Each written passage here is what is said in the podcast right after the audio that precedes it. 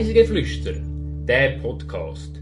Da nehmen dich die Annabelle, die Mara und Serena mit auf Reisen durch die Schweiz und um die Welt.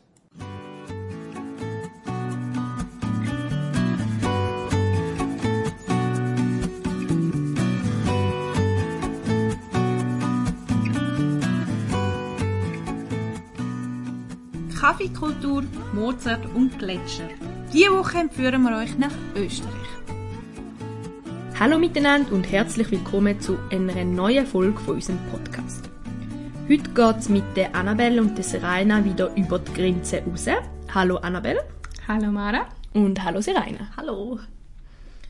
Wir alle sind schon mal in Österreich gewesen, aber was mich jetzt interessieren würde, ist, in welchen Regionen sind ihr denn gewesen und was ist davon euer Lieblingsort gewesen? Also ich bin in Salzburg, in Wien und in Graz schon. Vor, ja, vor allem, also alles so ein bisschen Städtetrips. Ich kann dir aber ehrlich gesagt gar nicht sagen, was mir am besten gefallen hat. Muss ich noch ein bisschen studieren. Ich war schon zu Wien, im Ötztal. Und sonst so ein bisschen, bin ich mal am Plansee, bin ich mal noch gewesen. Ja. Also teilweise halt sogar über die Grenze, aber jetzt nicht äh, viel weiter. Und am besten gefallen, ist noch schwierig zu sagen. Es ist halt mega unterschiedlich. Ich meine, du kannst eine schlechte Stadt mit, mit dem Land vergleichen. Mhm, finde auch. Und vor allem irgendwie, keine Ahnung, ich habe das Gefühl, man muss mehr so ein bisschen einzelne Sachen, die du irgendwo mal gesehen hast oder irgendwie, wie sie dort leben, aber so in einer Region kann ich jetzt nicht sagen, dass die mir am besten gefallen hat. Ja, aber das finde ich auch ein bisschen schwierig zu sagen. Was ist denn bei dir, Mara? Ah, ich war schon an mega vielen Orten in Österreich. Ich würde sagen, einmal im Jahr gehen wir immer auf Österreich so in die Ferien oder wenigstens so einen Wochenendausflug machen. Ähm, ich war schon im Vorarlberg, also gerade nur über die Grenze raus, aber auch schon äh, ganz am anderen Ende, in der Steiermark oder in den vielen Tälern, die es im Tirol hat, also Ötztal, Stubaital, Zillertal. Und ich muss fast sagen, am besten gefällt es mir, glaube ich, einfach in den Bergen. Wir sind also schon an einer Vielzahl von Orten von Österreich gewesen und dennoch noch nicht überall. Und für diese Folge haben wir uns einen Profi geholt, und zwar den Philipp Neumüller von Österreich Werbung. Den haben wir in Zürich getroffen und er hat uns ein bisschen mehr über Österreich erzählen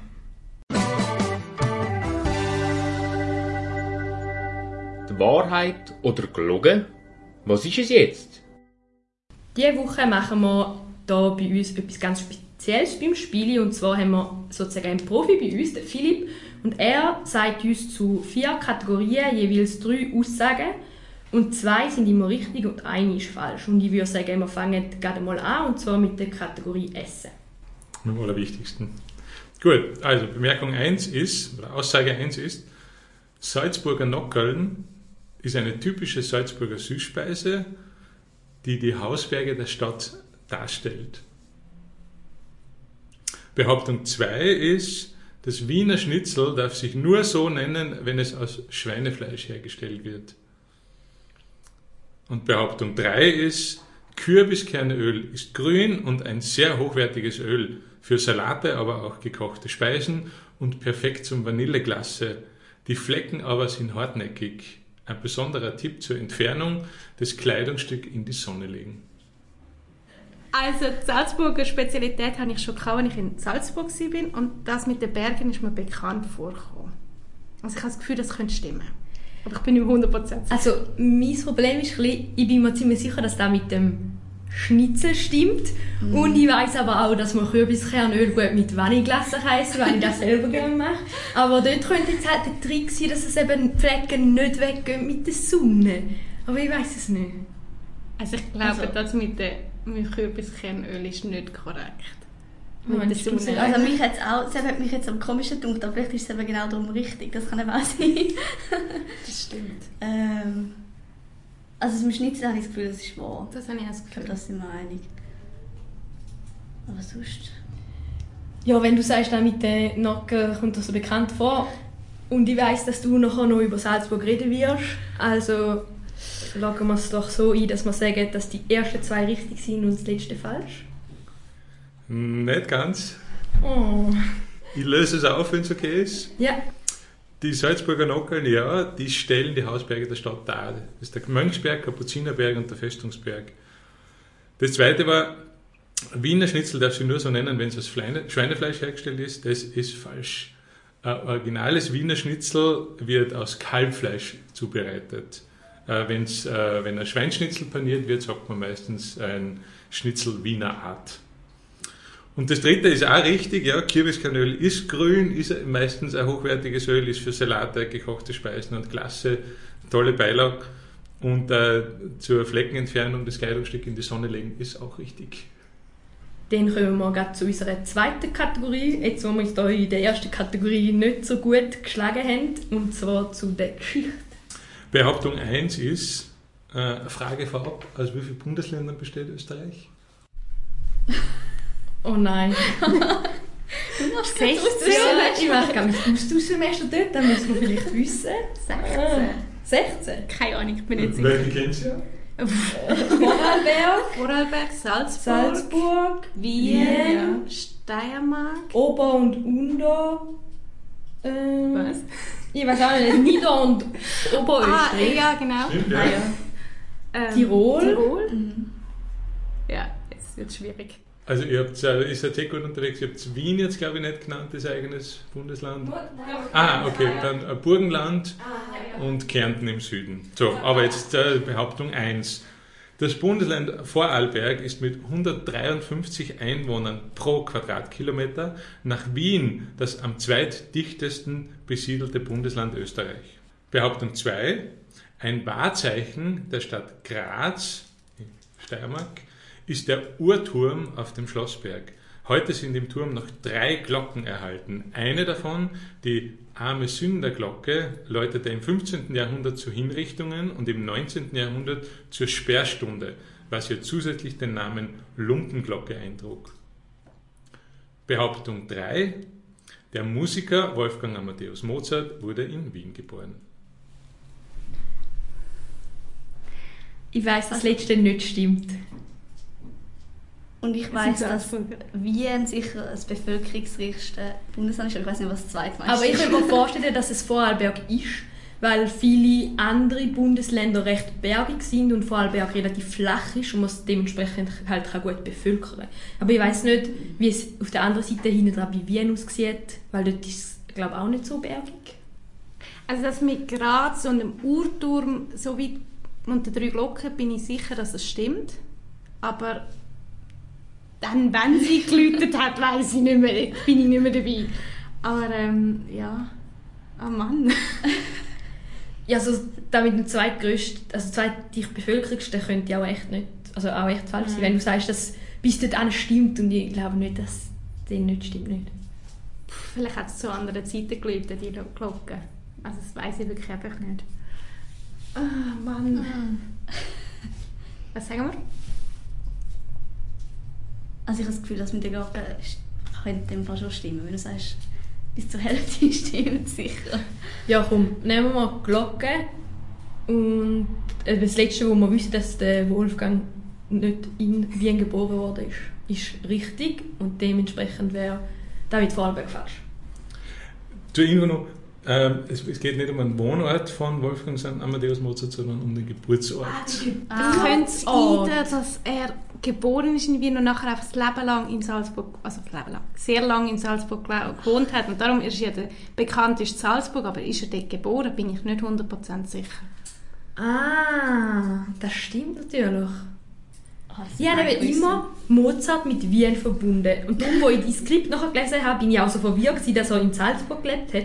Und vielleicht verbinde ich es mit Wien, weil er dort geboren ist. Also das Wohnhaus ist dort, das habe ich besichtigt, das weiß ich. Aber ist das als Geburtshaus gewesen? Das weiß ich nicht. Es könnte halt sein, dass man früher noch in Wien gebären ist, wenn man so ein bisschen... Ist, Aber ist das- seine das ist Familie nicht- wohlhabend gewesen? Ich habe keine Ahnung über das.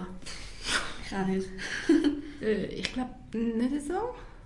Aber Aber wenn, er, wenn uns da extra so nur so mitteilt wird, ein bisschen an, dass das ist in Wien. stimmt und dass den dementsprechend äh, also dass das nicht stimmt, oder? Ja, und dann Und dass das dementsprechend die anderen zwei Sachen stimmen. Sollen wir es so sagen? Also, Ja. das falsch. Falsch. Also irgendwas ist falsch, ja. Ah, eins, muss man jetzt sagen, ob falsch ist. Falsch ist immer noch Vorarlberg, oder? Ah nein? Nein. Dann, wei- welches war die Aussage mit dem Mozart? Die dritte. Aber weißt du die Aussage, wo der so geboren ist? Aha, äh, dass er in Wien geboren wurde. Wenn wir sagen, der ist richtig, dann müsste etwas von den anderen zwei falsch sein. Und ja wir- vorher sagen eigentlich schon denkt, Vorarlberg ist falsch. Ja, dann sagen wir, sagen sagen wir immer noch. falsch. Ja, okay. Ja. Ja. Wo? Also Vorarlberg ist falsch und die anderen zwei richtig. Leider nein. Also Vorarlberg ist tatsächlich das zweit äh, äh, dichtest besiedelte äh, Bundesland in Österreich. 153 Einwohner pro Quadratkilometer zur Info. Wien es sind 4600 Einwohner pro Quadratkilometer. Vorarlberg hat einfach mit dem Rheintal ist sehr, sehr dicht besiedelt.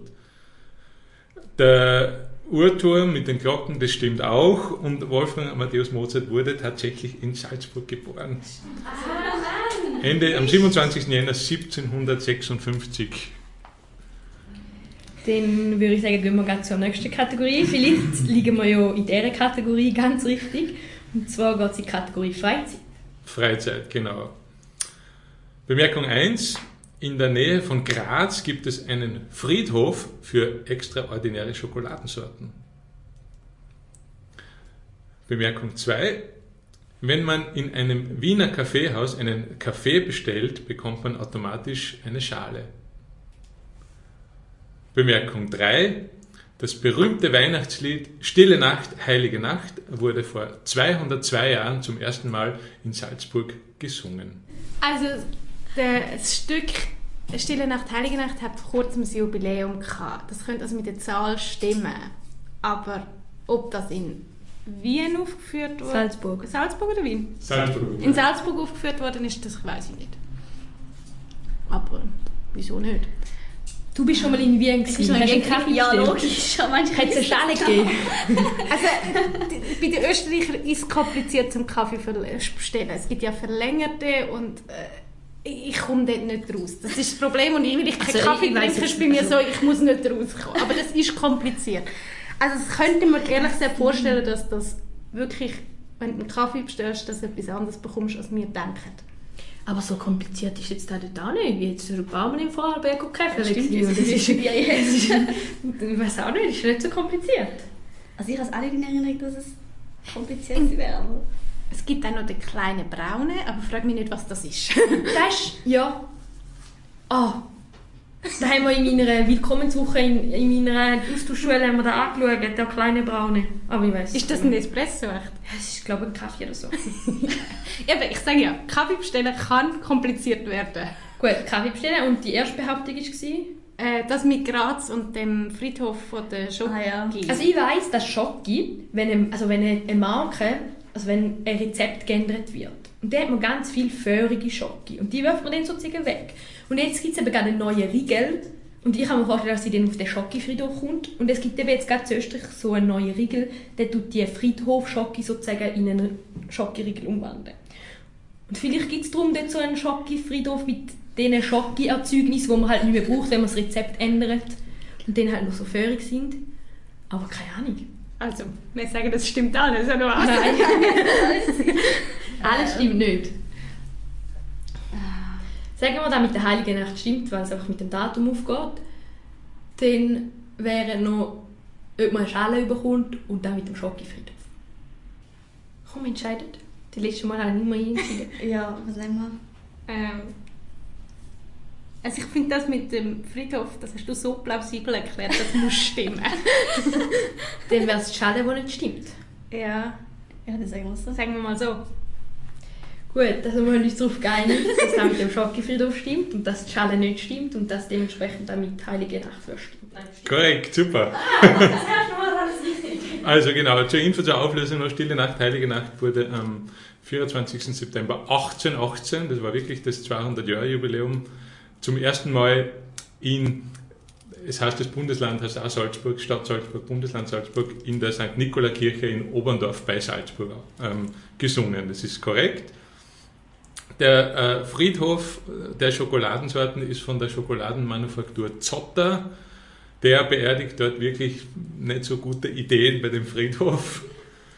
Und das dritte ist mit der Schale, ja, wenn ein, ähm, wenn ein Gast äh, einen Kaffee bestellt, wird der Kaffee Ober, wie der bei uns heißt, der Kellner, würde den, den Gast höflich darauf hinweisen, einmal die Kaffeekarte zu studieren und äh, einen der, der unzähligen Kaffeeorten äh, auszuwählen. Es gibt ja da von Melange, verlängerter, kleiner Brauner, großer Brauner, Mokka, Fiaker, Kaffee Mozart etc. gibt es äh, ganz, ganz viele. Ja, da kriegen wir bei uns in der Schweiz halt nicht so, dass es so viele verschiedene Kaffee gibt. Da gibt es nur Kaffee, Milchschale, Espresso. Ja, das ist typisch für Wien vor allem, also Österreich auch, aber gerade für Wien, da gehst du in ein Kaffeehaus, um nicht schnell zu konsumieren, sondern zu verweilen. Du hast immer den Zeitungstisch, du hast die Mehlspeisen, was man, wie die Süßspeisen oder Kuchen genannt werden. Und, ähm, und deswegen haben es also internationale Ketten, haben haben es nicht leicht in Wien, weil halt auch unter Jungen und Alten diese Kaffeehauskultur wirklich sehr verwurzelt ist. Das klingt aber sehr gut. Hm? Ja. Wenn ich einen Kaffee hätte, ja.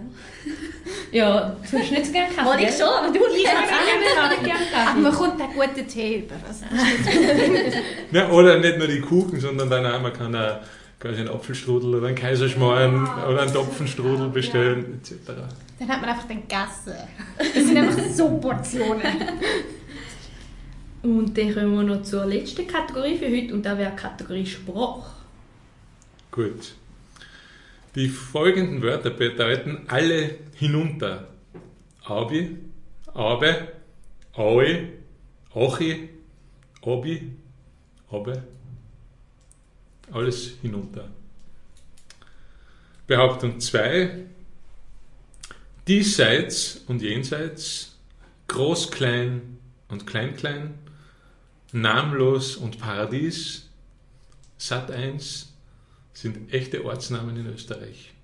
Und Misthaufen ein Berg. Bemerkung 3. Wenn ein Österreicher jemandes Begeisterung bremsen will, sagt er, schau nicht so angefressen.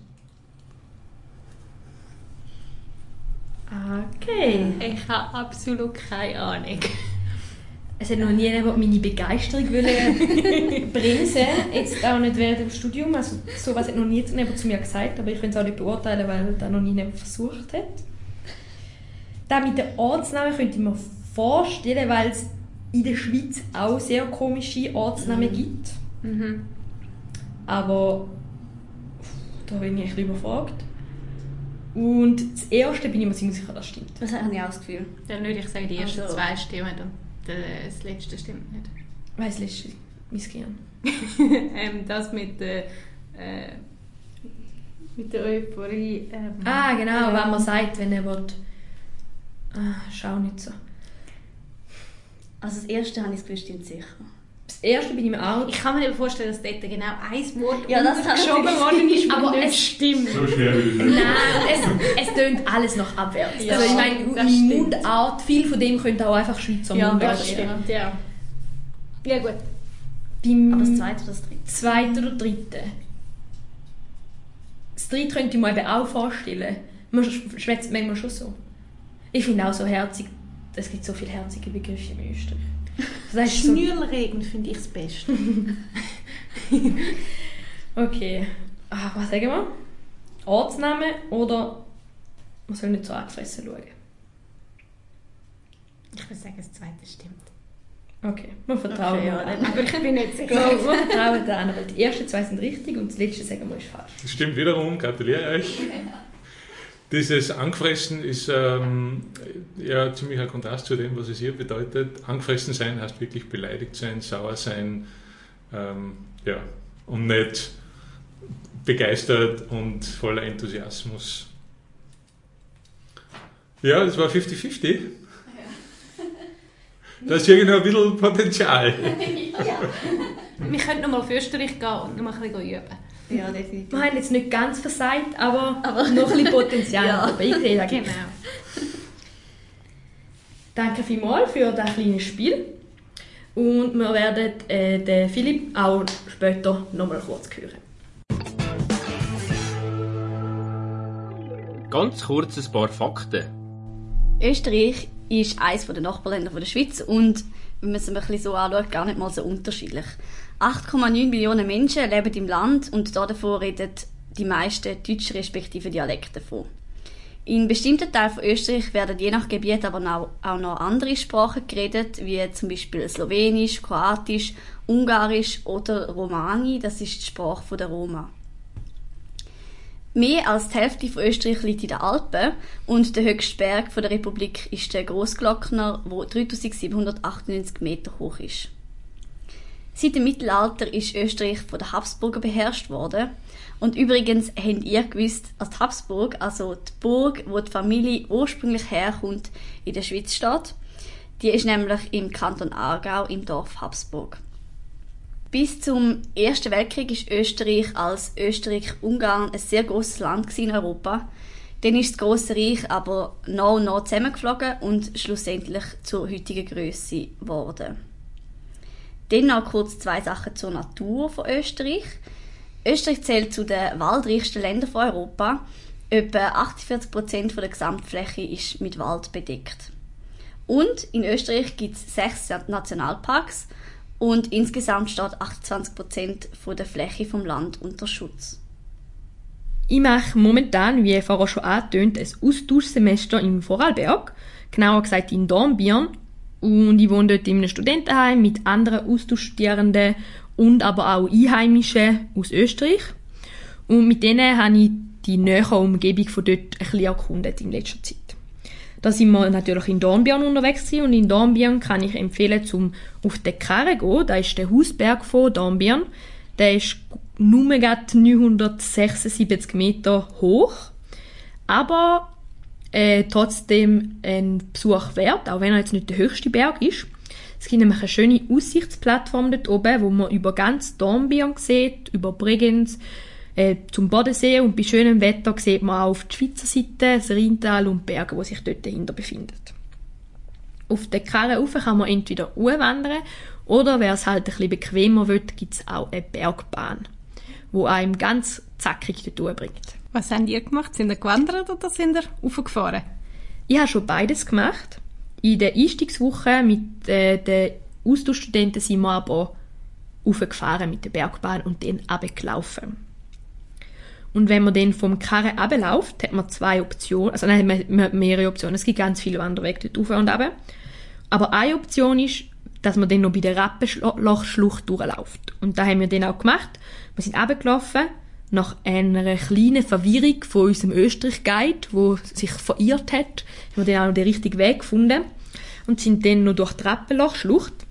Die Rappenlochschlucht ist eine 500 Meter lange Schlucht durch Felsen durch und man läuft mit so aus Holzsteg bauen äh, ja, Brückli, wo so am, an der Felswand befestigt sind, läuft man so durch die Schlucht durch und man ist immer verschieden hoch über dem Wasser. Bei gewissen Teilen ist man wirklich recht hoch oben, eigentlich fast ganz oben am Kamm vom Fels und manchmal läuft man nur so zwei, drei Meter überhalb vom Wasser.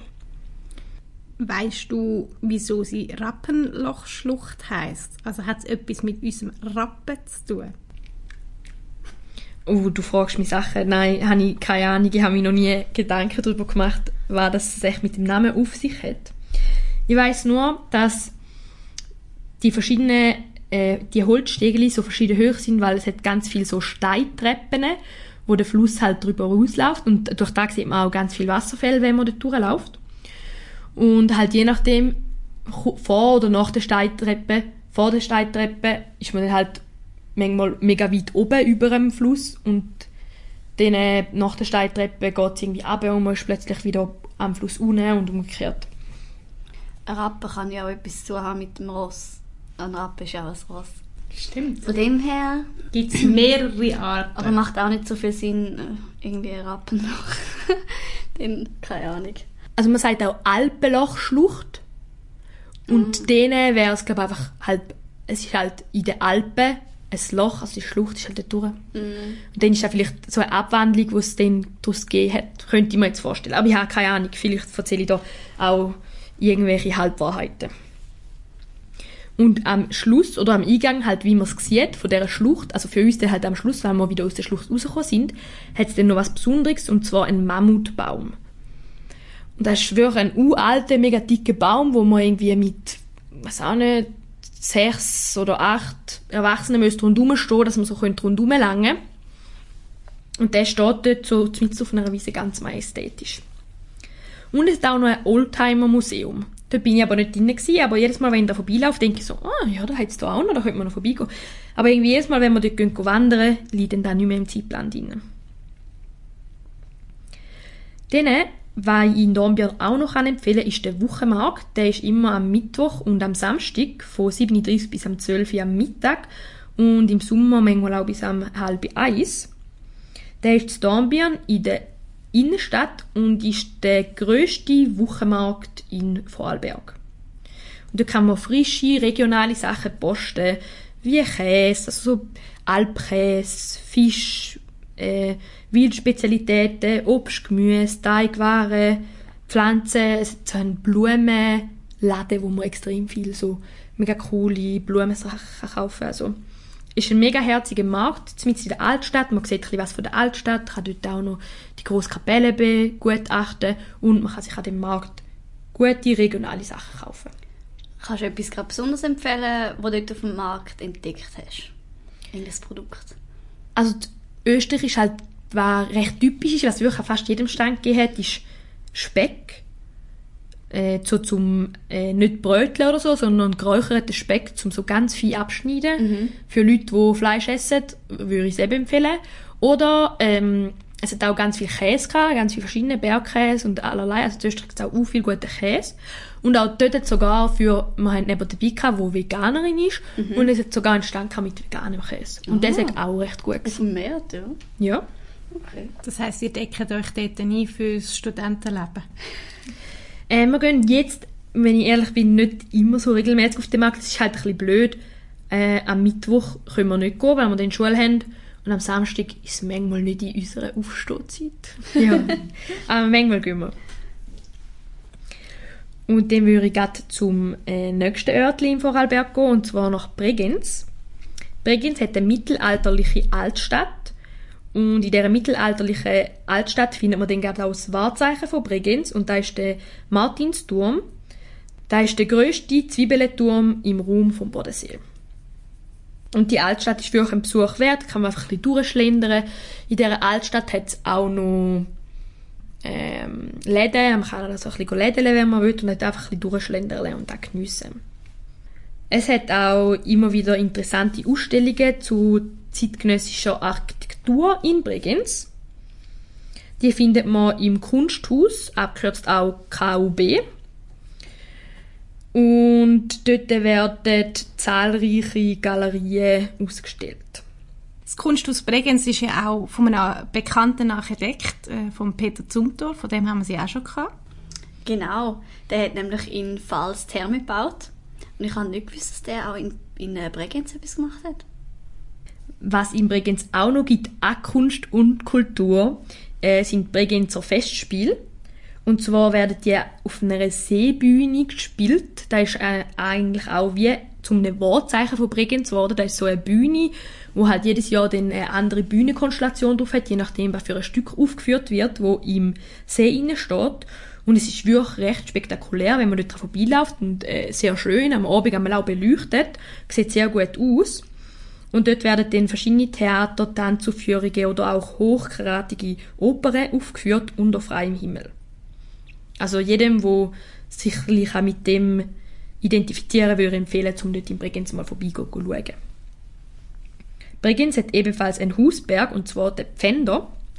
Der ist ein bisschen höher als der Karre mit 1064 Meter über Meer.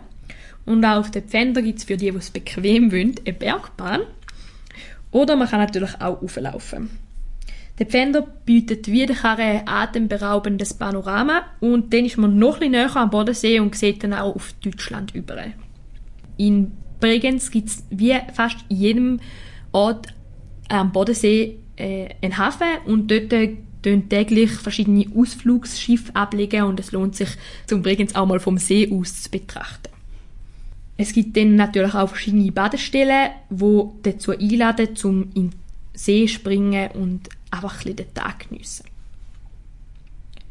Jetzt gehen wir ein bisschen weg von äh, Vorarlberg und von meinen Ausflügen, die ich jetzt erst gemacht habe, zu äh, meinen Ausflügen, die schon ein bisschen länger her sind. Und zwar gehe ich fast jährlich auf Österreich in die Ferien. Es ist immer ein verschieden, wenn das ich gehe. Manchmal sind es Sommerferien, manchmal Frühling, manchmal Herbst, manchmal geht man auch im Winter Skifahren.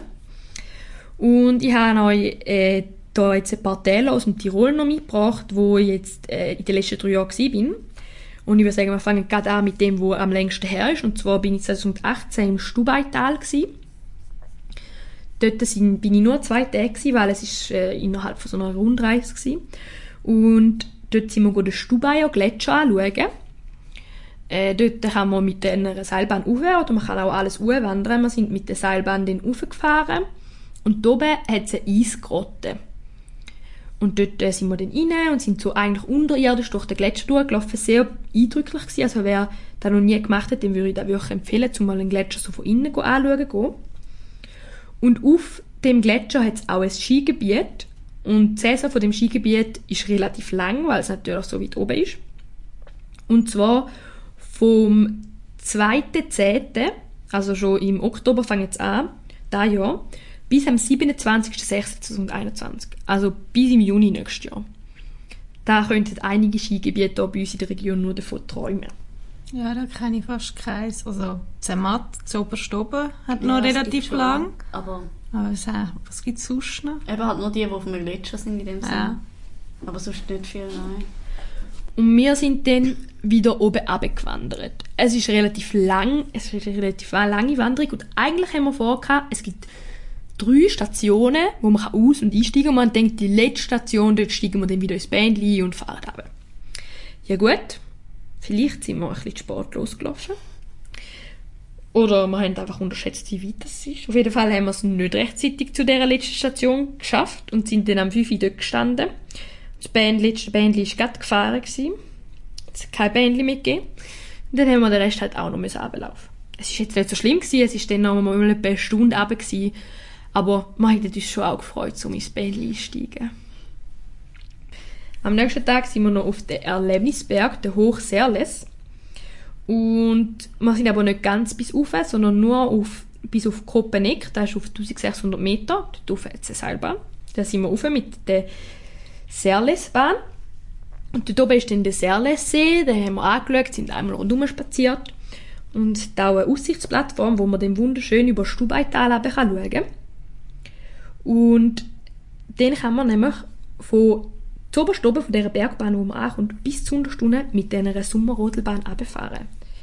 Was ich auf jeden Fall kann empfehlen weil ich bin noch nie so ein langes Stück mit einer Sommerrodelbahn gefahren und es war recht cool. Gewesen. Und der Erlebnisberg ist auch sehr beliebt bei Familien, weil oben dran ist auch noch ein großer Spielplatz, man kann mit dem Zügli rundherum fahren und es ist eher eher ein so ein Familienberg, aber ist auch jetzt für uns sehr schön gewesen. Und äh, von dort aus, von äh, Kopenhagen startet auch ganz viele Wanderungen dann. Da wir aber nur einen Tag dort sind und einfach nur so einen Tagesausflügel gemacht haben, sind wir dann mit der Rodelbahn wieder runter. Dann kommen wir zum nächsten Tal und da wäre das Zillertal. Dort hat es auch einen Gletscher, und zwar der Hintertuxer Gletscher. Und dann hat es auf 3250 Meter über Meer hoch oben einen Natureisballast. Dort geht man auch in den Gletscher rein, aber es war ein ganz anderes Erlebnis als im Stubaital. Im Stubaital läuft man eigentlich so einen Rundgang durch und beim Hintertuxer Gletscher muss man zuerst mal so äh, durch die Schneedecke runter, so eine Leiter runterklettern und kommt dann so unten an und unten sind alles recht enge Gänge. Zum Teil muss man sogar durchrutschen und es hat sogar einen unterirdischen See, wo man mit einem Schlauchboot dann kann drüber fahren kann, wenn man die Führung macht. Tönt abenteuerlich. Da muss man also gute Skihosen haben. Ja, es ist sehr kalt gewesen. Also es ist schon kalt gewesen auf 3250 Meter einfach so im Sommer. Also kein Vergleich zu im Tal unten. Und dann noch in Natur Eisballast rein. Sie haben auch gesagt, also wenn du Tickets gekauft hast, haben sie auch gefragt, ob du genug warme Kleider dabei hast, um dort unten eine halbe Stunde lang zu sein. Ja, ich würde das schon lange mal machen, aber ich habe es irgendwie noch nie geschafft. Es gibt ja in der Schweiz auch einen, wo man kann rein. Das muss ich gerade überlegen, wo der ist. Ja, ich weiß es jetzt gar nicht mehr. Aber jedenfalls in der Schweiz gibt es auch Möglichkeiten, wo du so in den Gletscher rein kannst. Ähm, aber ich habe es bis jetzt noch nie geschafft. Es ist ja auch vor allem mega cool, weil mega viel auch mit Farbe gearbeitet wird. Ja. Und dann das Eis so angeleuchtet wird und es dann so reflektiert und einfach irgendwie, auch wie das Eis dort unten aussieht, das ist so was ganz Einzigartiges. Ich habe das vorher noch nie in meinem Leben gesehen. Das ist ein bisschen magisch. Ja, ist ein bisschen magisch. Ja, Da versteht man ein bisschen den Hype, wo es um die Elsa und die Eiskönigin geht. das ist so ein bisschen Ja. magisch. Und dort hat es auch ein Skigebiet und das Skigebiet dort oben ist sogar das ganze Jahr offen. Es macht nie zu. Und dann kann man im Zillertal auch sehr schön wandern. Und wir sind dort zwei Wanderungen machen. Einmal sind wir auf das Spieljoch rauf, das ist 1860 Meter über Meer hoch. Das klingt jetzt nicht so hoch, aber es ist mega steil dort rauf. Und wir haben uns dort auch ein bisschen viel vorgenommen und sind halt an unserem ersten Tag einfach von unten raufgelaufen, alles. Wir haben nie, keinen Stopp gemacht, nichts. Wir haben gesagt, oben essen wir dann etwas. Ja, bis wir da oben waren, war es nicht Mittag, sondern eher Nachmittag. Und das Wasser ist irgendwie auch langsam knapp geworden und es war alles so steil. Gewesen. Und wir sind dann schon froh, gewesen, wo wir da oben sind. Und am nächsten Tag haben wir uns dann gut überlegt, ob wir nochmal von ganz unten rauflaufen, auf den nächsten Berg. Und wir haben uns dann entschieden, zum nicht auf den Penken rauflaufen, wo auch nochmal gut 200 Meter höher ist, sondern wir sind mit einer mega coolen Seilbahn auf den Penken raufgefahren. Ihr müsst euch vorstellen, die Seilbahn fährt auf einen Berg rauf, aber das ist gar nicht der Penken. Und dann geht sie einfach hinter dem Berg nochmal runter ein bisschen und es geht dann auf in den Penken. Und es hat zwischen ihnen wie so ein kleines Tal. Und von dort sind wir dann dort zum Mittagessen und dann sind wir oben runtergelaufen.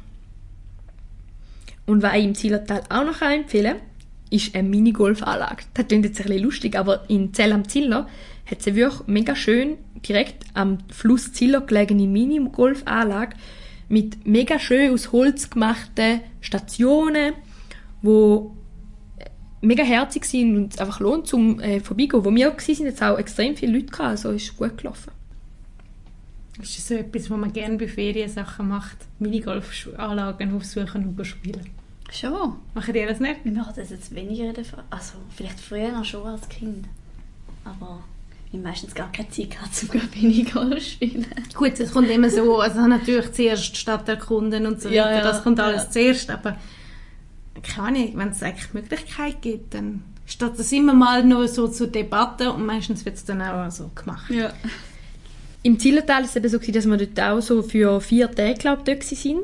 Und dann haben wir uns eben, einen Tag sind wir beim Gletscher gewesen, die anderen zwei Tage haben wir gewandert. Und dann war noch ein Tag gewesen, und das war, glaube ich, unser Anreisetag gewesen. Und dann sind wir dann eben dort go Minigolfen. Und wir sind auch noch in einem mega herziges Kaffee. Es war eigentlich nur so ein Holzhütchen und es hat auch nur vielleicht draussen sechs gehabt oder so. Und dann haben wir dort Kaffee bestellt und äh, Äpfelstrudel und so. Und es ist so schön angerichtet rausgekommen. Und ich war so, so ich habe er- erwartet, jetzt kommt in einem Kaffeebecherli so aus Pappe und nachher ist alles so mega herzig gewesen. Hat mich echt überrascht. Die Kaffeekultur ist halt in Österreich eine andere als bei uns. Ja, das haben wir ja vorher gelernt.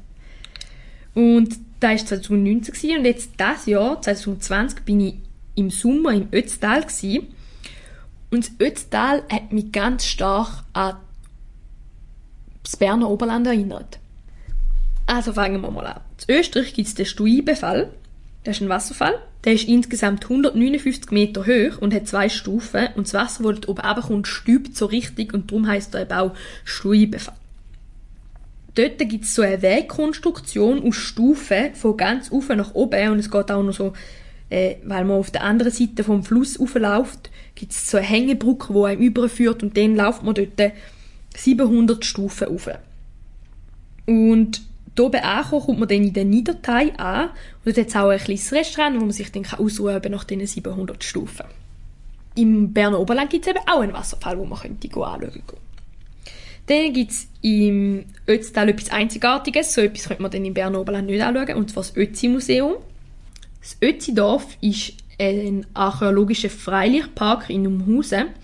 Und dort kann man in die Welt vor 5000 Jahren eintauchen, und zwar ins Zeitalter vom Ötzi. Da war die Steinzeit. Und dann kann man dort einfach so verschiedene Sachen anschauen, wie Bauanlagen, Jagd, Arbeitsgeräte, wie die Haustiere gehalten worden sind, einfach wie man dort gelebt hat, wie man Feuer gemacht hat zu dieser Zeit. Man kann dort Brot backen, äh, einfach wie dort in der Jungsteinzeit gewohnt worden ist. Kann man dort erleben. Also es ist sehr interaktiv. Du kannst also mitmachen. Du tust es nicht nur anschauen. Man kann frei wählen, wie man es will. Also es gibt einen Audioguide, wo man kann auf dem Handy äh, alles anhören, an jeder Station eine Geschichte anhören. Und es hat dann eben auch noch Leute, die dort arbeiten, die dir zeigen, wie man Feuer gemacht hat oder wo du kannst Brot backen mit denen. Es hat so verschiedene, es hat ein bisschen beides. Unweit von Umhausen gibt es auch noch das Heimatmuseum.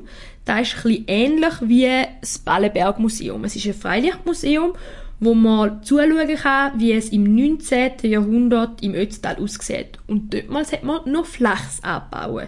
Da ist zur Herstellung von Stoff gebraucht worden und da hat eigentlich so wirtschaftlich der größte Anteil in dem Dorf ausgemacht. Und man kann dann halt zuschauen, wie ein Bach eine Säge oder eine Mühle antreibt oder wie äh, der Flachs äh, gebrochen worden ist. Man kann selber ein bisschen ausprobieren und halt auch die antiken äh, Sachen anschauen, wie im Ballenberg Museum. Es ist wirklich eigentlich genau so wie dort, nur alles ist ein bisschen kleiner. Das Ballenberg ist sehr groß, man kann sehr viele verschiedene Anlagen schauen. Da kann man, glaube ich, etwa fünf bis sechs verschiedene Häuser anschauen. Und auch in alle Häuser reingehen und das Wohnzimmer anschauen und die Küche anschauen, wie sie halt im 19. Jahrhundert war. In Längenfeld gibt es dann noch eine Hängebrücke. Da ist dann auch ein bisschen Abenteuer, weil man kann dann vom einen Sonnenbalkon zum nächsten über, über eine 200 Meter hohe Hängebrücke. Und das Ganze bietet dann halt ein bisschen Nervenkitzel an und man kann eine Rundwanderung durch da machen, vom einen auf den anderen Hügel über und wieder zurück auf Längenfeld. In Sölden gibt es ganz viele Bergbahnen, wo verschiedene Berge hochgehen. Und eine von diesen Bergbahnen ist sehr berühmt, weil sie ist in einem James Bond Film vorkommt. Und zwar ist das Bergbahn, die auf den Geislach-Kogel hochgeht. Der Geislach-Kogel ist 3000 Meter über Meer hoch und zuoberst oben auf der Spitze steht das 007 Elements. Das ist eine Art unterirdisches James Bond Museum, wo der Daniel Craig für den Film Spectre vor der Kamera gestanden ist, können jetzt Besucher den Film auf eine andere Art und Weise erleben, weil man sieht äh, Aufnahmen, die noch nie gezeigt worden sind. Man sieht, wie zum Beispiel ein Flugzeug abstürzen worden ist, wo gar nicht wirklich abgestürzt ist und wie einfach hinter der Kulisse das Ganze einfach funktioniert hat, um den James Bond Film zu filmen. Und auch da erinnert mich ein wieder an das Berner Oberland, wo es Genau. auch ein James Bond Museum Ich gibt. wollte sagen, da gibt es ja auch auf dem Schildturm ähm, ein James Bond, eine James Bond Erlebniswelt. Aber dort ist es auch schon ein bisschen länger her, dass dort die Filme gedreht worden sind. Also es ist ja nicht mehr gerade so aktuell wie jetzt der da. Ja genau, Spectre ist ja jetzt gerade im Moment noch der aktuellste Film, der von der James Bond-Reihe draussen ist. Genau. Wenn man in Sölden ist oder allgemein im Ötztal, dann kommt man auch nicht an den vielen Bike-Trails vorbei, die es dort gibt, speziell wenn man geht wandern. Wir haben dort ein paar Wanderungen gemacht und immer wieder sind wir diesen Biker begegnet. Äh, Sölden oder beziehungsweise Ötztal ist sogar zertifiziert worden für äh, die schönste Tour- and Trail-Region von den Mountainbike Holidays. Und sie haben eine Gesamtpunktzahl von 289 Punkten von 300 möglichen erreicht, was eine sehr hohe Bewertung ist. Und wer, wem da etwas sagt, um mit dem Bike den Berg durchabfetzen, dann würde ich das Ötztal empfehlen. Und das Lustige ist, es ist sogar für das Bern Oberland geworben worden. Okay. Im Ötztal es hat riesige Pl Plakate gehabt bei vielen Seilbahnen. Die nächste Urlaub könnte doch im Bern Oberland sein. Ja, das stimmt. wäre Vielleicht ist ihnen bewusst, dass sie so ähnlich sind. Welches von diesen Tälern, die du uns jetzt beschrieben hast, hat dir am besten gefallen? Oh, das ist schwierig. Wirklich schwierig. Also, der Gletsch, das Gletschererlebnis im Zillertal hat mir am besten gefallen.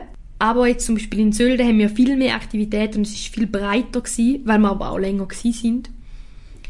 Darum, ich wür- würde sagen, ich könnte mich nicht so entscheiden. Ich könnte sagen, jetzt das schönste Gletschererlebnis war im Zillertal und so am vielfältigsten ist im Ötztal aber im Stubaital sind wir nur zwei Tage und darum kann ich das nicht so ganz beurteilen, aber im Stubaital hat es auch schon weniger Angebot gehabt. Also die zwei Täler, das Zillertal und das Ötztal, sind sicher touristischer.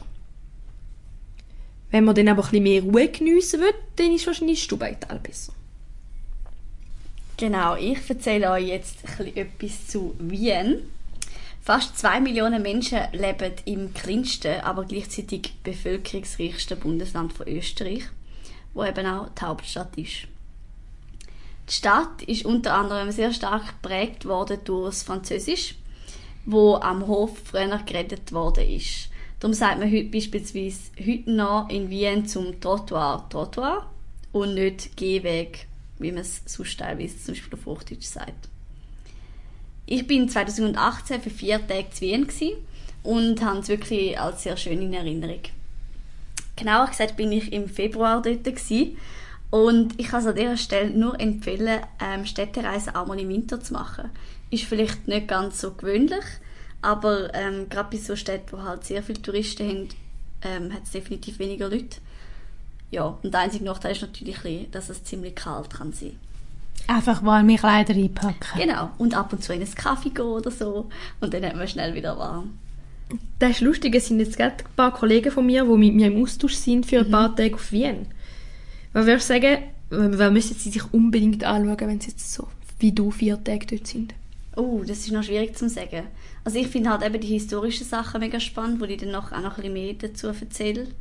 Äh, ich glaube, um Schloss Schönbrunn kommt man wie nicht rum. Das ist so der Klassiker. Ja. Aber eben, es kommt ein bisschen darauf an, was sie interessiert. Und was sie gerne was sie machen. Ist so ein Kaffeehaus, wie vorher der Philipp erzählt hat, muss man sich auch gehen, oder? Ja, da erzähle ich auch noch etwas dazu. Es, ich finde, das Kaffee vom Hotel Sacher, das ist auch so, ein, so etwas, wo man muss gehen. Vor allem, wenn man noch gerne Sachen dort hat. Ähm, aber sonst bin ich jetzt nicht einmal so spezifisch jetzt in einem Kaffeehaus noch gewesen, eigentlich. Gibt aber ganz viele schöne dort. Ja, das Also, Pause machen in einem Kaffeehaus gehört dazu, Eben, wenn man in. Wien ist. muss man waschen. Also eigentlich in allen grösseren Städten in Österreich. Ja, ich muss Wien unbedingt mal noch besuchen. Bin noch nicht dazugekommen. angereist und auch wieder zurück bin ich mit dem Nachtzug damals und das würde ich jederzeit wieder so machen. Die ÖBB hat nämlich regelmäßige Verbindungen, es ist sehr komfortabel und man kriegt sogar noch zum Morgen. Uh, was hat es für zum Morgen gegeben? Ähm, jetzt muss ich gerade überlegen, es hat mal, es hat zwei Brötchen gegeben, Gomfi, Butter, da hast du wählen zwischen Tee oder Kaffee. Ähm, ja, Einfach, aber gut. Einfach gut, genau. Also ich finde einfach so, für das, dass du im Zug dazu noch überkommst, ist also genug und fein gewesen. Dann erzähle ich jetzt noch von ein paar Sehenswürdigkeiten, die man in Wien unbedingt muss anschauen muss. Respektive, die ich damals in diesen vier Tagen gemacht habe. Es gibt wahrscheinlich auch noch anderes, was man machen kann und vielleicht auch noch Sachen, die ein bisschen wichtiger sind. Aber das sind jetzt einfach so meine Erfahrungen. Ähm, wir sind am Anfang gerade mal zum Prater. Wer nicht von Österreich kommt, denkt jetzt wahrscheinlich, dass das der berühmte Vergnügungspark ist. Das ist auch so im Prinzip, aber der Prater ist eigentlich ein ganzes Areal. Und der grösste Teil von dem, Are äh, von dem Areal ist ein Na- Naturerholungsgebiet. Aber der Vergnügungspark, der einfach ein kleiner Teil davon ist, ist der bekannteste und wird von, von den Wienerinnen eigentlich Wurstelprater genannt. Wir sind aber natürlich vor allem zu dem Vergnügungspark, weil der bekannt ist und dort ist vor allem das äh, große Riesenrad sehr eindrücklich und berühmt. Sind ihr mit dem Riesenrad mitgefahren und haben müssen lange anstehen? Ähm, wir sind eben, soweit ich mich kann erinnern, sind wir gerade am Morgen dorthin. Das heisst, es, ist, also, es hat noch nicht so viele Leute gehabt. Und wir sind mitgefahren, ja. Stimmt, ich hatte mir gerade vorher nochmal überlegt, gehabt, ob wir wirklich mitgefahren sind. Aber wir sind mitgefahren. Und ja, es hat eben so große Kabinen, ja. Das ist so ein bisschen das Bekannte. Man fühlt sich fast wie in einer Seilbahn, habe ich das Gefühl gehabt. Ist so ein bisschen, oder hat zumindest Ansätze davon. Ähm, ja, und es ist natürlich sehr alt, soweit ich weiß schon, das Riesenrad. Genau. Was hat man denn so für eine Aussicht? Ja, du siehst schon recht gut über die Stadt. Aber dadurch, dass halt eben das ganze Pratenareal auch noch relativ groß ist, ähm, ja, ist es jetzt nicht so, dass du gerade die allerbeste Aussicht hast. Aber es ist sicher schön, ja. Vor allem auch über eben die, die Größe von dem Park, wo eben der ganz kleine Teil vom Vergnügungspark drin ist und dann einfach die riesige grüne Lunge von Wien. Genau. Dann äh, etwas, was ich auch sehr würde empfehlen ist ein Hotel Sacher. Dass Österreicherinnen sehr gerne Süßes haben, ist natürlich weit und bekannt. Und darum darf meiner Meinung nach ein Besuch im Hotel Sacher in Wien nicht fehlen. Ich habe schon länger vorher mal vorgehabt, wenn ich mal in Wien bin, mal das berühmte Hotel Sacher zu besuchen. Spätestens nachdem ich die zweiteilige Fernsehserie Das Sacher gesehen habe. Das ist eine Co-Produktion von ORF und ZDF gsi, wo die Geschichte vom Hotel erzählt hat. Ähm, habe ich gefunden, ich muss unbedingt mal gehen. Die Serie ist zwar in dem Sinne nur fiktiv gsi, aber sie beruht auf wahren Begebenheiten. Also wenn das näher interessiert nach einem Besuch, vielleicht kann ich unbedingt empfehlen, das mal zu schauen. Wir sind natürlich nicht im Hotel Sacher übernachten, sondern wir haben dort einfach einen Kaffee im Dunkeln im Kaffee vom Hotel Sacher. Und wenn man dort ist, kann ich sagen, dass man sich irgendwie fast schon ein bisschen adlig fühlt, weil also zum einen ist es halt mega alt eingerichtet und man merkt, dass da sehr viel Geschichte dahinter ist. Und wenn man zum Beispiel aufs WC geht, das habe ich irgendwie ziemlich lustig gefunden, ist, ist die Armatur goldig und es hat neben der Seife auch gerade noch Handcreme und so Sachen. Ähm, ja, es ist wirklich sehr speziell. Wir haben dort einfach eine originale Sachertorte gegessen und einen Kaffee getrunken.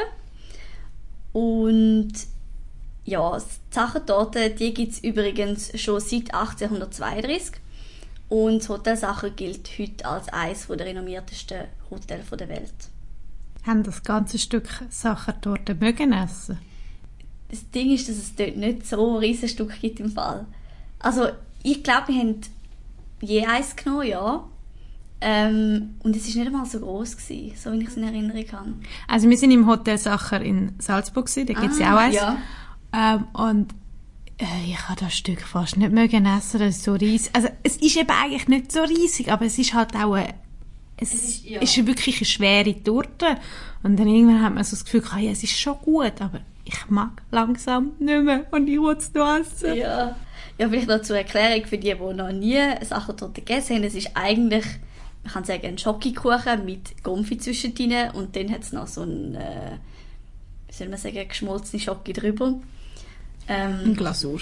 Glasur, genau. Schoki-Glasur. Mit Marillen äh, oder? Vanille Aprikosenkonfitüre hat es drin, ja genau. Dann ähm, noch ein weiterer Ort, den ich zu Wien unbedingt kann empfehlen kann, ist die Hofburg.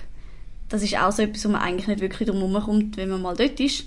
Ähm, es ist früher die Residenz der Habsburger gewesen und gleichzeitig der grösste Gebäudekomplex von Europa, wo nicht für religiöse Zwecke gebaut worden ist. Das heißt, das Areal und das Gebäude ist einfach wirklich riesig. Die Hofburg steht sozusagen mitten in der Stadt inne und Teile davon können be besichtigt werden. Das bekannteste sind wahrscheinlich die Kaiser Apartments. Ähm, in der Hofburg hat nämlich die weltberühmte Sissi gelebt, also die Kaiserin Elisabeth, zusammen mit ihrem Mann, dem Kaiser Franz Josef. Die Zimmer sind alle sehr prunkvoll und beeindruckend. Und was mich beso- besonders beeindruckt hat, respektive überrascht vor allem, ist das Turnzimmer. Also es gibt wirklich ein Zimmer dort, wo so ein bisschen Turngerät drin hat. Und Sissi hat nämlich jeden Morgen Sport gemacht und das schon um 1850 umeinander. Also sie ist für damalige Zeiten, glaube ich, ziemlich fortschrittlich gewesen. Man kann in der Hofburg äh, neben den Kaiser Apartments auch noch das Sissi-Museum anschauen und die Silberkammer. Soweit ich es in Erinnerung habe, haben wir beides auch noch besucht und ich glaube, man kann ga- sogar so Kombi-Tickets lösen, dass man gerade alles miteinander kann anschauen kann. Dann haben wir auch noch im Prunksaal von der österreichischen Nationalbibliothek einen Besuch abgestattet. Der befindet sich in einem Teil von der Nationalbibliothek selber und ist definitiv auch etwas für nicht Fachleute I und D, sprich Bibliothekarinnen, wie ich es eine bin, ein Besuch wert. Ähm, ich habe noch nie so eine schöne Bibliothek gesehen und ich bin wirklich schon in ein paar Bibliotheken auf der Welt gewesen. Sie ist ein bisschen zu vergleichen mit der Stiftsbibliothek in St. Gallen, aber natürlich viel größer und auch prunkvoller, habe ich jetzt den Eindruck gehabt. Der Prunksaal ist im 18. Jahrhundert erbaut worden und man findet heute noch 200.000 Bandbücher im Prunksaal. Dann äh, kommen wir noch zum Klassiker schlechthin, und zwar am Schloss Schönbrunn. Es ist das grösste und meistbesuchteste Schloss von Österreich und in seiner heutigen Form im 18. Jahrhundert erbaut worden. Das Schloss äh, selber kann besichtigt werden und natürlich auch der riesige Schlossgarten drumherum. Und auch da gibt es wieder sehr viele punktvolle Zimmer, die man kann anschauen kann. Und ähm, ja, es ist wirklich auch ein Besuch wert. Was ich unbedingt noch empfehle, ist, auf die andere Seite vom Schlosspark zu laufen. Dort hat es nämlich auf einem Hügel ein weiteres kleines historisches Gebäude, und zwar die Gloriette. Und dort drin ist das Café Gloriette. Und ähm, wo wir dort waren, hat es zwar schon recht viele Leute gehabt, aber es ist wirklich sehr schön, weil es hat so hohe Räume und ähm, ja, man kann einfach einen Kaffee trinken und vielleicht ein Stück Kuchen essen dort. Wie hat dir der Schlossgarten an sich gefallen? Ähm, also eben dadurch, dass wir im Februar dort waren, ist natürlich so ein bisschen nichts Schönes wirklich gewesen, weil, also keine Blumen und nichts. Ähm, ja, und auch sonst, ich weiß nicht, wie es im Sommer genau wäre, aber er ist einfach weitläufig, aber jetzt besonders, wie soll ich sagen, besonders äh, einfallsreich gestaltet oder so, habe ich jetzt nicht das Gefühl gehabt, dass er ist. Aber vielleicht ist das jetzt einfach mein falscher Eindruck vom, vom Februar. Ich hatte zum Beispiel im Schloss Versailles, bin ich schon im Schlossgarten und das ist, das ist nochmal etwas ganz anderes. Also jetzt habe ich das Gefühl, es ist noch viel mehr, es hat noch irgendwie ein Labyrinth oder so ein bisschen verwinkelter und das ist halt der jetzt nicht so gewesen. Und dann gibt es noch etwas Letztes, was wir ähm, gemacht haben, respektive angeschaut haben, und zwar das Museum Belvedere. Wir haben das nur von außen angeschaut, respektive sind dort einfach noch ins Schlosskaffee einen Kaffee trinken. Im Museum innen, es ist auch ein historisches Gebäude, hat es aber diverse Kunstausstellungen, die man anschauen könnte. Insgesamt hat bei mir wie ein, ein sehr adliger, herrschaftlicher Eindruck hinterlassen, mit sehr vielen stattlichen Gebäuden, die sehr groß sind. Und man merkt wirklich an jedem Ecke, wie punktvoll die Stadt war und immer noch ist. Dann kommen wir jetzt von Wien zu einer anderen grossen Stadt, und zwar auf Salzburg. Ich selber bin schon sehr oft in Salzburg gewesen, weil mein Vater dort arbeitet. Und ähm, ich erzähle euch zuerst mal ein paar Fakten zu Salzburg. Es ist nämlich die Landeshauptstadt vom Bundesland Salzburg und die viertgrößte Stadt von Österreich. Prägend für das Stadtbild ist die Salzach, wo quer durch die Stadt fließt, und die Festung von der Hohen Salzburg. Die frühere Haupteinnahmequelle von, der, von Salzburg ist äh, die Salzgewinnung gewesen und der Handel mit dem Salz und zeitweise auch der Goldbergbau. Der bekannteste Salzburger, wo man vorher nicht daran gedacht haben, ist der 1756 geborene Komponist Wolfgang Amadeus Mozart und darum nennt man die Stadt natürlich auch Mozartstadt. Die Altstadt, das historische Zentrum, ist seit äh, 1996 in der Liste vom Weltkulturerbe von der UNESCO. Ich habe mir jetzt äh, ein paar Sachen rausgepickt, die sehenswert sind rund um die Stadt und erzähle euch jetzt ein bisschen etwas dazu. Unter anderem zu der Hohen Salzburg, wo ich vorher schon gesagt habe, wo das Wahrzeichen ist und Stadtbild prägend. Die Festung liegt oberhalb von der Stadt auf dem Festungsberg und der älteste Teil von der Festung stammt aus dem Jahr 1077. 1500 hat äh, der Leonhard von Keutschach einen Reiszug gebaut. Das ist eine Art äh, Standseilbahn, die dort aufführt und es ist auch die älteste Standseilbahn, die es noch gibt. Die Festung ist mit über 7000 Quadratmeter, einschließlich von der Bastei mit über 14.000 Quadratmeter, äh, die größte Burg von Europa. Salzburg ist für Kulturinteressierte vor allem für Salzburger Festspiel bekannt. Das ist weltweit das bedeutendste Festival für klassische und darstellende Musik. Das Festival wird seit 1920 jeden Sommer im Juli bis August abgehalten. Mittlerweile gibt es aber auch Osterfestspiele, also sie breitet es immer mehr aus. Alljährlich werden in diesen sechs Festspielwochen, in diesen Hauptfestspielwochen im Sommer, mehr als 200 Veranstaltungen abgehalten und die werden von 250.000 Gästen besucht. In Bregenz gibt es ja auch so eine Festspielkultur. Äh, und ich selber bin aber noch nie an so einem Anlass gewesen. Hast du geschafft, zum äh, in Salzburg mal an so einem Anlass teilzunehmen? Ja, wir sind mal äh, an eine Oper gegangen es ist nicht ganz einfach, an Tickets zu kommen. Man muss da schon also früh buchen und ein paar Wege kennen, weil das ist natürlich schnell ausgebucht. Und dann ist es halt dann, es ist ein Erlebnis, wo man jetzt nicht so einfach gerade wieder hat. Also keine Ahnung, wenn man jetzt da in Zürich ins Opernhaus geht, ist etwas völlig anderes.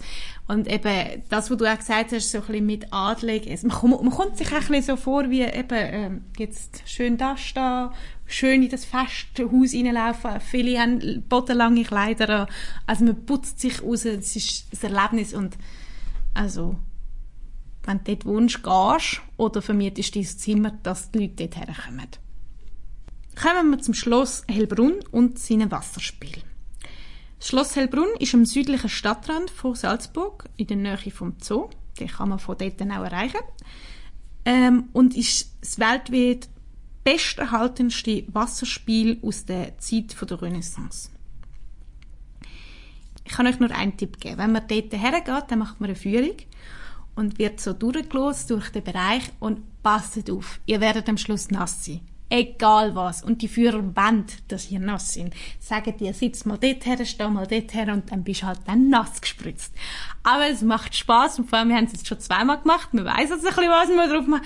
Und es ist also wirklich beeindruckend, was die dort schon gemacht haben, was sie für Techniken überlegt haben, wo Wasser rauskommt und wie, was sie mit Wasser machen, wie sie machen Musik mit Wasser.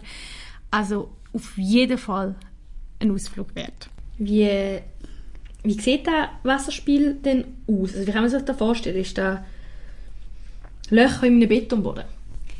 Nicht ganz. Also einerseits es eine Art, du musst einen Rundgang machen. Du siehst nicht alles. Also es ist, einmal ist es eigentlich eine Art ein, ein Tisch mit ein paar Steinhocker und rundum hat es noch ein paar Skulpturen und dann passiert dort auf dem Tisch etwas, aber auch auf dem Boden, aber auch auf den Stühlen, je nachdem, wo du halt dann bist.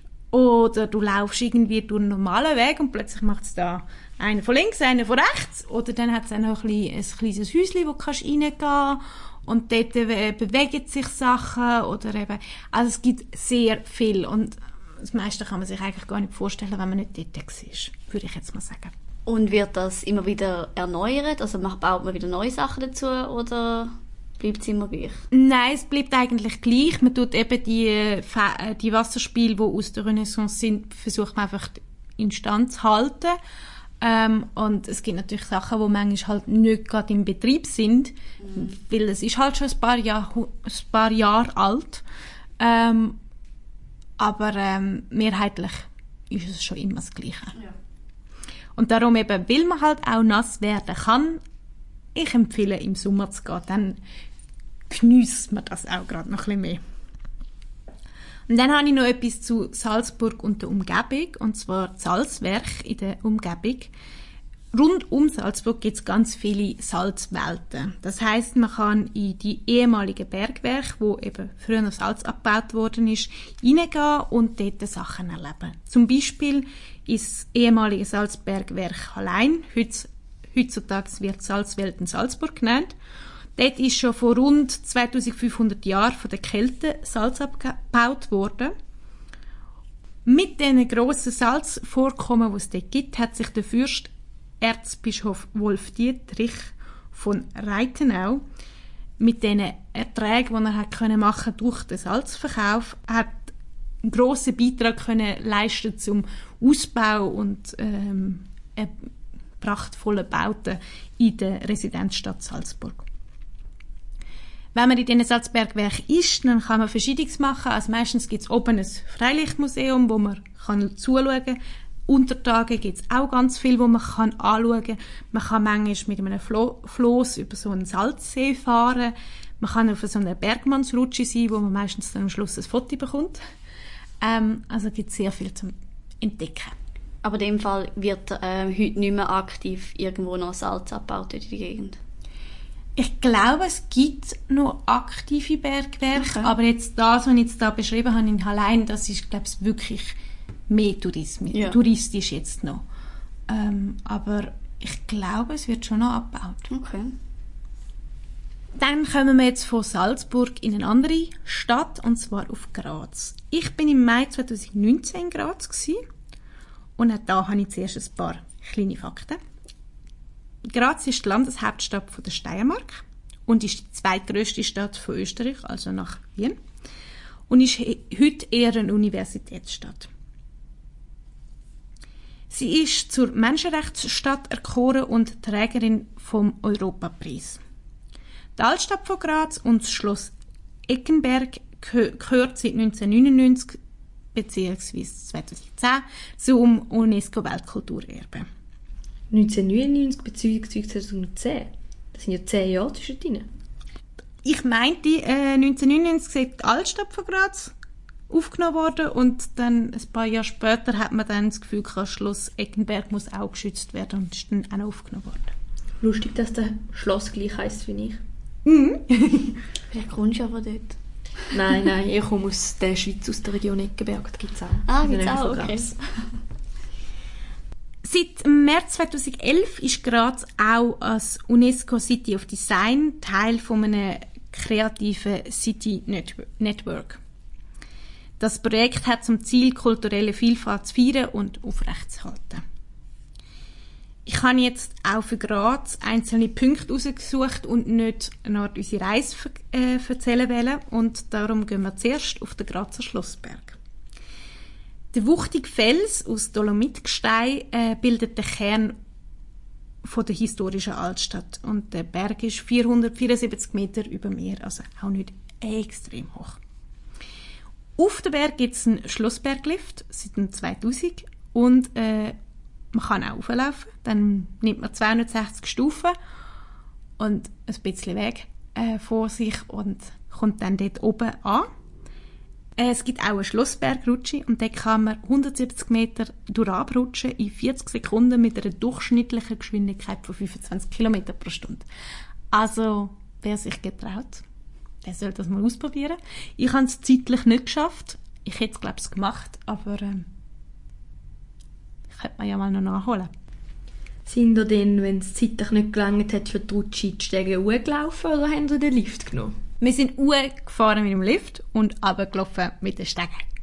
Weil wir sind ähm, zuerst zum Uhrturm gegangen, wo wir vorher im Spiel schon gehört haben, und von dort gehen die Treppen durch ab und ähm, genau, und weil wir zuerst haben eigentlich wollen ganz rauf auf die Aussichtsplattform, sind wir mit dem Lift hochgefahren und von unserem Hotel ist das am schlausten gewesen. Der Uhrturm ist das älteste Gebäude der Stadt, äh, ist er, das erste Mal erwähnt worden 1265. Und er hat, wie wir vorher schon gelernt haben, drei Glocken, zwar die Stundenglocke, die Arme-Sünde-Glocke und die Feuerglocke. Dann kommen wir jetzt zur Murinsel. Murinsel ist eine schwimmende Plattform auf dem Mur.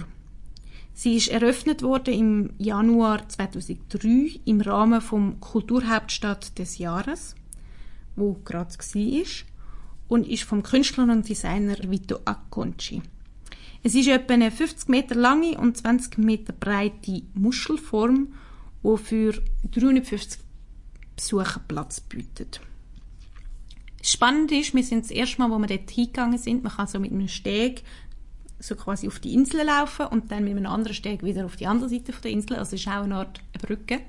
Wir sind in die Nacht gegangen und dann hat das so ein Farbenspiel und du bist recht nah zu dieser Mauer, die rauscht. Also das ist ein spezielles Gefühl, um dort drüber zu laufen. Dann kommen wir noch zum Kunstmuseum oder auch Friendly Alien genannt. Das Kunsthaus ist auch im Rahmen vom Kunsthauptstadtjahr 2003 errichtet worden und ist das architektonische Wahrzeichen der Stadt. Man kann sich das Haus fast nicht vorstellen, wenn man kein Bild gesehen hat. Es ist vor allem, es fällt so aus allen Rahmen raus. Also man hat rundum so normale Häuser und das Kunstmuseum ist so wie äh, irgendwie etwas Fremdes, wo da gelandet ist und darum eben auch Friendly Alien. Es ist äh, eine Art Blase, wo so ein paar kleine äh, Rüssel, die Nosels werden sie genannt haben, auf dem Dach, wo so wo ein bisschen Licht geben. Es ist glasig, es ist sehr organisch geformt. Es ist sehr speziell. Es ist vom Architekt Peter Cook und Colin Fernier und vor allem wird dort moderne bis zeitgenössische Kunst ausgestellt. Jetzt noch ganz einen kleinen Keimtipp. Dann kommen wir jetzt zu unserem Keimtipp und auch den tun wir uns von einem Experten geben und äh, ich gebe das Wort gerne wieder an Philipp. Ich habe mir ein paar Geheimtipps überlegt, auch zu diesen Themen, die wir vorher definiert haben. Das erste war das Thema Essen. Und ähm, es sind ja die Orte Graz und Wien und, und Salzburg und Vorarlberg wieder ähm, vorkommen und deswegen haben wir dazu jeden einen überlegt. Äh, Graz zum Beispiel nennt sich die Genusshauptstadt. Da kann man ganz viel steirische, lokale Spezialitäten direkt ähm, vom Bauern, zum Beispiel am Kaiser-Josef-Platz kaufen. Da gibt es einen äh, ganz einen tollen Bauermarkt. Und was man unbedingt probieren muss, das ist das vorhin erwähnte steirische Kürbiskernöl. Salzburg kennt man nicht nur für Mozart, sondern auch für die Mozartkugeln. No, nein, aber äh, vielleicht ein bisschen weniger für Bier. Salzburg hat 600 Jahre Bierkultur, hat elf Brauereien, von Stiegel über Augustinerbräu, Weißbierbrauerei. Also für Bier angefressene ist Salzburg the place to be. Wien ist überraschend die einzige Hauptstadt Europas, die nennenswerten Weinanbau hat. Und am besten genießt man diesen Wein bei einem Heurigen. Ein Heuriger ist ein Weinbauer mit Gasthaus, Gasthof in den Weinbergen, manchmal mit einem fantastischen Blick auf äh, die Stadt Wien. Und da kann man tolle kalte Speisen und natürlich den äh, jüngsten Wein genießen. Und äh, Vorarlberg wäre es eine Idee, in, in der Morgenstimmung am Berg bei einem Frühstück regionale Alpprodukte genießen, zum Beispiel im Brandnertal im Restaurant Fröd oder im alten Gasthof Melkboden. Klingt alles sehr fein. Mhm. Ja. Wissen wir jetzt, wo wir nachher hergehen? Also, wo die nächste Reise hergeht und dann, wo wir gehen essen. Zwei von diesen Biersorten habe ich sogar kennt. Ich nur eine. Die hat es oft bei, bei Salzburg auf den Tisch, also auf den Set, die du bekommst, statt die als Werbung oder Das wird wahrscheinlich Stiegel sein, das ist so eine kleine Stiege. Genau. Ja, die sind natürlich, das sind die Nummer eins. Ja. Aber eben, es gibt da ganz viele Geheimtipps und kleinere Brauereien. Dann kommen wir zur Geschichte. Geschichte, Kultur habe ich da zusammengefasst, genau. Graz hat, äh, ist, ähm, hat ein Weltkulturerbe, die Innenstadt, die wunderschönen roten äh, Dächer. Und da gibt es einen starken Kontrastpunkt zu diesem historischen und geschichtlichen, und zwar ist das das Kunsthaus Graz. Das schaut aus wie, oder man nennt es ein Friendly Alien, eine blaue Blase, die da mitten in, in der Stadt schwebt und eben Kunstsammlungen beherbergt. Modernes vor allem. Dann haben wir Salzburg, äh, wiederum auch ein Kontrast, das alte, die Burg, die Festung, Mozart und im Kontrast dazu, es gibt äh, den Walk of Modern Art, das heißt zeitgenössische Kunst in der historischen Altstadt. Das sind äh, zahlreiche Werke von renommierten Künstlern im öffentlichen Raum, also alle äh, zugänglich. Gehen wir weiter zu Wien. Wien ist unbestritten die Welthauptstadt der Musik. Da haben äh, mehrere Komponisten gelebt und äh, in, in, Wien liegt Musik förmlich in der Luft, sei es ähm, Balzer oder Operette oder man geht in die Oper und Musicals Made in Vienna gibt es auch. Und es gibt auch das Haus der Musik, das ist ein Erlebnishaus, ich will nicht so, äh, so ein Museum nennen, weil es sehr lebendig ist, wo man selber die Wiener Philharmoniker dirigieren kann oder einen äh, eigenen Walzer würfeln kann. Und zuletzt noch Vorarlberg. Der Bregenzer Wald in Vorarlberg, der baut überraschend anders. Von der Bushaltestelle bis zum Hotel, dem Kindergarten, dem Wohnhaus. Das Handwerk und die Architektur prägt diese Region in Österreich und zwar mit viel Holz kombiniert mit einem modernen Baustil, meistens viel Glas oder auch Beton. Aber es ist ein, ein Leitsatz der Wälder, der Bregenzer Wälder, wir ehren das Alte, begrüßen das Neue und bleiben uns selbst und unserer Heimat treu. Und dann haben wir nur die Aktivität, Tipps, kulinarisch haben wir wieder vermischt mit der Kulinarik, kulinarische Rundgänge in Graz, ein gemütlicher Spaziergang mit äh, Zwischenstopps, das heißt über den Bauernmarkt oder Schlossberg, man kann Wein oder kann sich von Wein und Bier begleiten lassen, aber Graz bietet einfach allgemein eine, eine tolle Auswahl an geführten Genusstouren an. Salzburg, da ist die Altstadt ein ganz lebendiger Ort der Begegnung, ähm, des Wohnens, Arbeitens, auch Einkaufens. Viele traditionelle Manufakturen haben, haben ihre Adresse rund um das Zentrum, die Getreidegasse. Da gibt es den Bäckermeister, den Kirschner, den Likörerzeuger, den Hutmacher, den Schirmmacher, den Weber, Konditoreien, Schneider und viele, viele mehr. Das beleben diese schmalen Gassen sehr. Wien hat eine tolle Auswahl an designorientierten Lokalen, die nicht nur gutes Essen bieten, sondern eben auch noch das gewisse Etwas. Äh, und man kann da sich durch viele Cocktailbars durchverkosten oder das traditionelle Kaffeehaus, das wir vorher gehabt haben, kann auch ein Szenelokal sein. Und zuletzt noch Vorarlberg, wenn wir, bei den, wenn wir endlich einmal bei was Sportlichen angelangt sind. Vorarlbergs Radrouten oder Velorouten sind Erlebnis, Erlebniswege durch, das, äh, durch dieses Bundesland. Fast 300 Kilometer lang beschildertes äh, Velowegnetz gibt es da. Und dazu gibt es noch straßenbegleitende Radwege und viele grenzüberschreitende Routen, die beispielsweise auch in die Schweiz führen.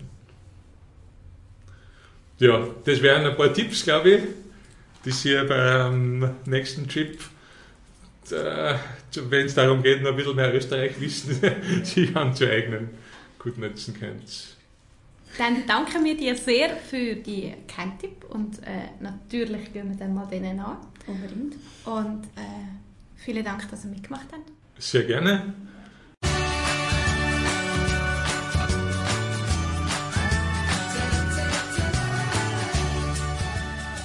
Jetzt kommen eure Geschichten. Wenn ihr auch schon mal in Österreich sind und wahrscheinlich mit Sicherheit vielleicht auch noch etwas gemacht habt, wo wir jetzt nicht erzählt haben, dann schickt uns doch eure Tipps entweder per Instagram, ähm, könnt ihr einfach ein DM schreiben an reisegeflüster.podcast oder wenn ihr etwas längeres habt, könnt ihr uns auch gerne ein Mail schreiben an reisegeflüsterpodcast.gmail.com. Wir freuen uns sehr auf eure Geschichten. Und falls ihr unseren Podcast auf, über Apple Podcasts hört, dürftet ihr gerne auch noch eine Bewertung dort lassen oder sogar eine Rezension schreiben. Das würde uns sehr freuen.